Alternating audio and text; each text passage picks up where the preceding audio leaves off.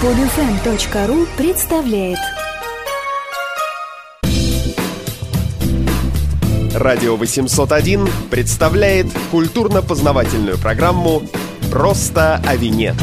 Это снова просто о вине, и снова здесь у нас Дмитрий Ковалев, по-прежнему в стенах винной школы Нотрия, снова мы беседуем с ним, и э, сегодня мы могли наблюдать, как вино попадало в такой необычный стеклянный сосуд продолговатой формы, который называется декантер, или вот как ты сегодня сказал, аэратор. Вот подробнее хотелось поговорить об этом, как вообще, зачем это нужно, что это дает вину, и в каких случаях э, есть смысл воспользоваться декантером. Здравствуйте. Декантер является одним из таких любимых предметов сомелье, которые он любит демонстрировать, которым он любит играть э, на публику, который входит э, в состав э, предметов, которыми должен владеть сомелье и любой приличный ресторан. На самом деле это такая забавная штука, которая на самом деле не одна, это несколько вещей в одной.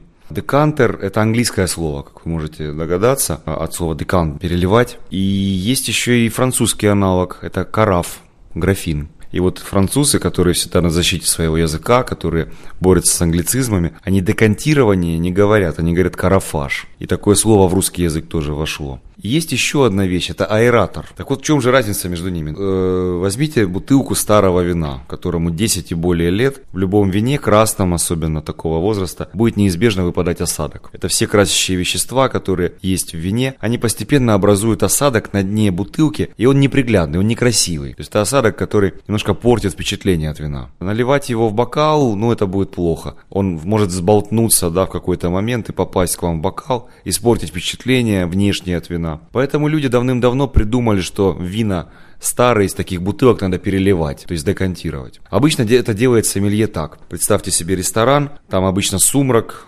бывает, да, какая-то тихая музыка. И вот э, за столиком сомелье э, приходит, или в идеале он должен выкатываться с определенной тележкой своей. Вот он подходит к столику, и у него на столе бутылка старого вина, которое вы заказали, и тот самый декантер. Сомелье в условиях сумрака должен на просвет наливать вино в декантер по горлышку, чтобы как бы, да, описать слушателям. Это такой вот пузатый сосуд, который кверху узкий, с узким горлышком, такой пузатый графин определенный. Хотя есть нечто похожее на обычный графин, как раз таки декантер, классический. И вот он переливает, переливает по горлышку, в итоге в какой-то момент он должен видеть на свет, когда пойдет муть, мутная взвесь, да, в этом вине. Тогда он должен прекратить переливать, и какие-то 50-70 миллилитров в бутылке останутся. Это уже осадок, уже э, с ним ничего не сделаешь. Так вот, чтобы в сумраке ресторана сомелье мог разглядеть э, этот момент, он обычно выносит с собой свечу. И на просвет свечи вот эту процедуру проводит. Вот. Это вообще насколько часто встречающаяся практика и насколько обязательно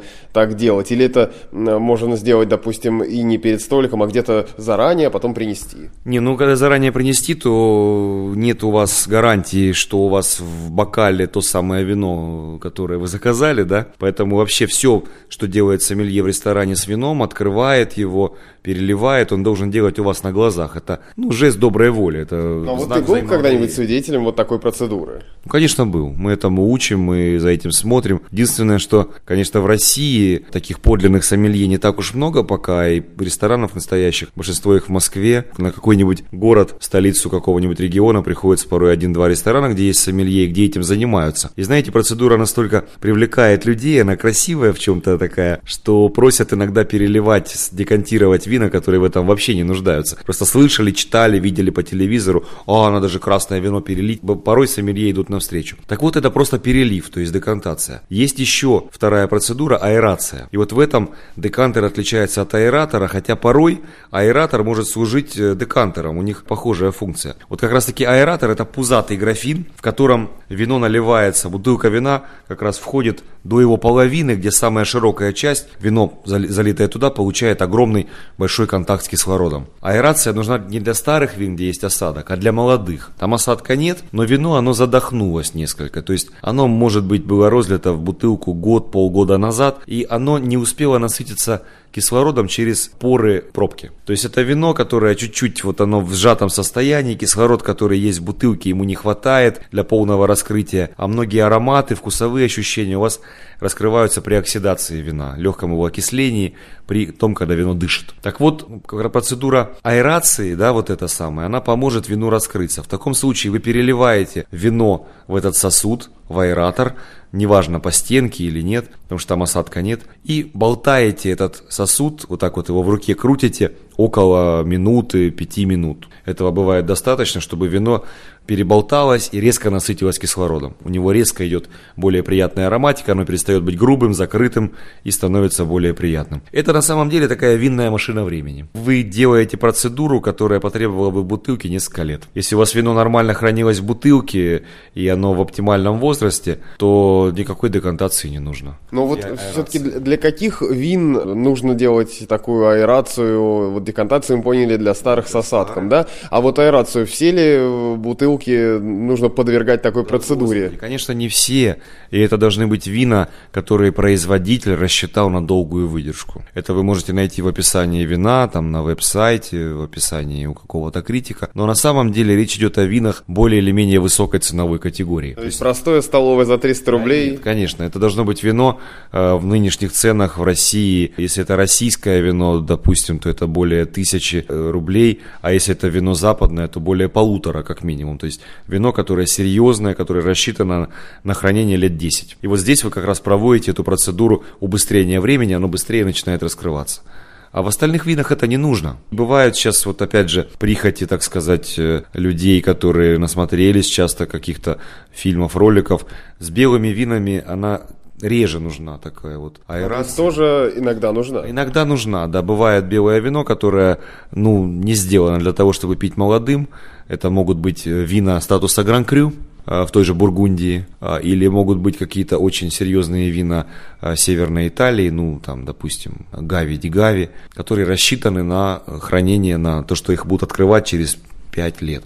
А если вам вдруг захотелось его выпить в возрасте двух, то пригодится такая же процедура аэрации. Иногда декантируют шампанские. Это, конечно, уже касается тоже шампанских со статусом крю, какой-то классификации, то есть дорогих шампанских, где порой оно достигает возраста 10 лет, и там выпадает осадок тоже, то есть приходится декантировать. Порой оно настолько густое, что надо ему дать подышать, тоже аэрировать. Конечно, если вы шампанское перельете в такой декантер, аэратор, то у вас э, практически уйдут газы, пузырьки, оно превратится просто в вино. Ну, от таких шампанских и ждут эффекта вина, а не эффекта какого-то там, какого-то чего-то игристого, да. То есть вот так, просто запомните, что дадим подышать молодым, в основном красным винам, перельем старые вина с осадком. Вот две процедуры, которые пересекаются в этом сосуде. Важно еще что отметить. Эту процедуру можно упростить открыв бутылку за несколько часов до дегустации, до ужина. То есть вы берете сложное такое же молодое вино и просто элементарно открываете его. И оно у вас стоит за 2-3 часа до события. Тот же самый процесс проходит без взбалтывания, естественным путем оно дышит через горлышко, и ничего не нужно переливать. Ну вот в этой связи мы затрагиваем еще одну тему, смежную немножко, которую мы касались раньше, но это дело касалось в основном закрытых бутылок, как хранить вино. Вот э, если это открытая бутылка, и мы ее не допили, вот, э, что с ней делать и как ее дальше хранить? Часто мы знаем по своему опыту, что, допустим, на следующий день, поскольку вино уже насытилось кислородом, оно кажется другим, допустим, мягче или вкуснее. Мы проводили когда-то в журнале Simple Wine News специальную дегустацию с очень опытными московскими сомелье вин, великих вин, открытых за неделю до дегустации. Там было Барово, было Бордо. Как раз таки цель была показать читателям, показать тем же сомелье, что э, вино можно э, хранить, хорошее вино открытым, даже не закрывая пробкой. То есть оно дышит, оно развивается. Ну а так, э, для недопитых вин советую всем любителям вина обзавестись маленькими вакуумными насосиками такими. Это некая пробка широкая такая, которая одевается сверху и э, небольшим таким вот поднятием, опущ, опущением определенного такого маленького насосика вы выкачиваете э, воздух из горлышка. У вас образуется мини-вакуум там, она присасывается крепко к вину, и уже, по крайней мере, оно будет жить с тем кислородом, который внутри бутылки, и не будет дополнительно его потреблять из э, окружающего воздуха. Вот и все. Ну, а если, ну, понятно, что не у всех даже, может быть, под рукой такое приспособление сразу найдется. Мы вот не допили эту бутылку, просто заткнули ее, допустим, той же самой пробкой обратно и поставили в холодильник, да, или куда-то еще. Как э, долго такое вино можно еще хранить, чтобы оно не потеряло свойств? Ну, опять же, смотрите по цене. Если это столовое простое вино, то это вино, которое надо выпить за день, за максимум за сутки там, да. Если это вино посложнее, подороже, какого-нибудь географического наименования, да, тогда уже, может быть, 2-3 дня оно у вас проживет. А я люблю экспериментировать с винами, проверять их на прочность. Как раз таки, не допивая вино, держать его день, два, неделю, потом перепробовать, и часто меняются ощущения, меняются впечатления о нем. То есть это всегда признак хорошего вина в любом случае, если оно живет несколько дней спустя. Спасибо, Дмитрий Ковалев, просто о вине и просто о декантерах и аэраторах. Вы слушали программу «Просто о вине». Эти и другие подкасты, новости и статьи доступны на сайте radio801.ru 801. Больше, чем радио. Скачать другие выпуски этой программы и оставить комментарии вы можете на podfm.ru.